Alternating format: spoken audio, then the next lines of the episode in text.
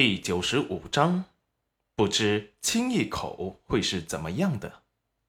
走到屋内，看见戚玉露和韩秀秀时，喝了一口茶，道：“你们又是来说亲的？我家大郎说了，以后啊，只有戚云染一个妻子。我们不日就要上京城了。哎呀，以后别来了。不过这次说亲的这个小姑娘，长得……”还真是水灵。戚玉露听闻此事，又是羞又是怒。凭什么戚云染这么好命？早知道当初他就自动嫁过来好了。这么一个芝兰玉树的男子，简直符合他对未来相公的所有想象，何该是他戚玉露的夫君才是？他戚云染凭什么让裴大哥只娶她一人呢？唐秀秀也有些尴尬，老头子，你胡说什么？这是戚云染的娘和她的妹妹戚玉露姑娘。一口茶水喷出来，裴洪文被呛得不行。你你说什么？不敢置信的看着王氏，不是人家娘听到他们虐待戚云染的传言找上门了吧？再看了看韩秀秀。别说，还真是戚云染的娘，不过就是有些苍老，三十几岁的女人看着像五十几岁。当初他还觉得女人不显老呢，怎么现在变成了这个模样？见裴洪文眼中的疑惑，韩秀秀拘谨的说道：“我娘，大家都饿了，要不然你先去做饭吧。”这里有我和爹在。裴元君并不想他爹问韩秀秀的事情，他不想听他说什么。王氏听到裴元君如此说，有些不太情愿。为什么要给两个跟他们毫无相干的人做饭吃？万一在他家赖着不走了怎么办？现在他家的大郎可是十里八村的金龟婿，看了戚玉露的模样。分明是对他家大郎有意的。不过大郎执意要娶戚云染，还说这一生只娶戚云染一人。如果戚玉露对大郎有些个心思，他虽然看不上他，把他留着给戚云染添堵也不错。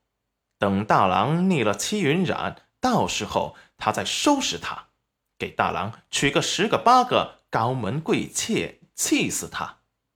让他给他顶嘴，不尊敬他，仗着大郎回来不把他放在眼里，不情愿的去了灶房煮饭。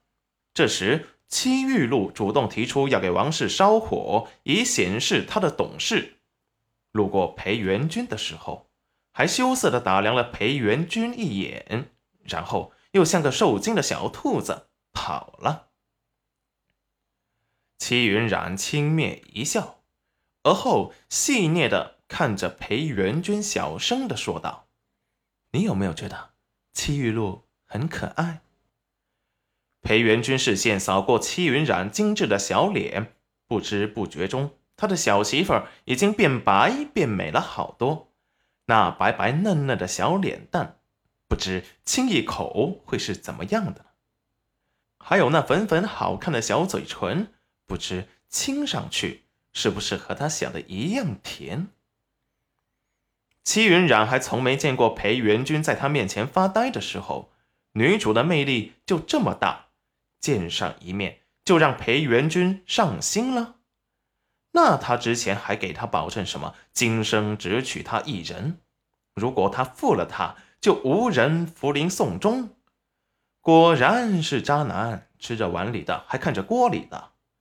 等裴元君回过神时，发现他的小媳妇儿看他的眼神不善，立即意识到他刚才好像问了他什么问题。什么问题？他没听清。不过媳妇儿说什么都是对的，所以他说了个很让人误会的话。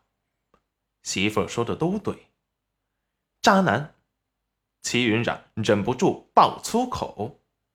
看来还是改变不了男主互相吸引要在一起的事实。人家一家人和和睦睦的、皆大欢喜的在一起，他这和小炮灰算什么？留在此处赌心吗？抱起小景轩就出了裴家，他还是带着小景轩回去吃吧，不然他怕他控制不住自己的暴脾气，把裴元军这个渣男和戚玉露那个白莲花揍一顿。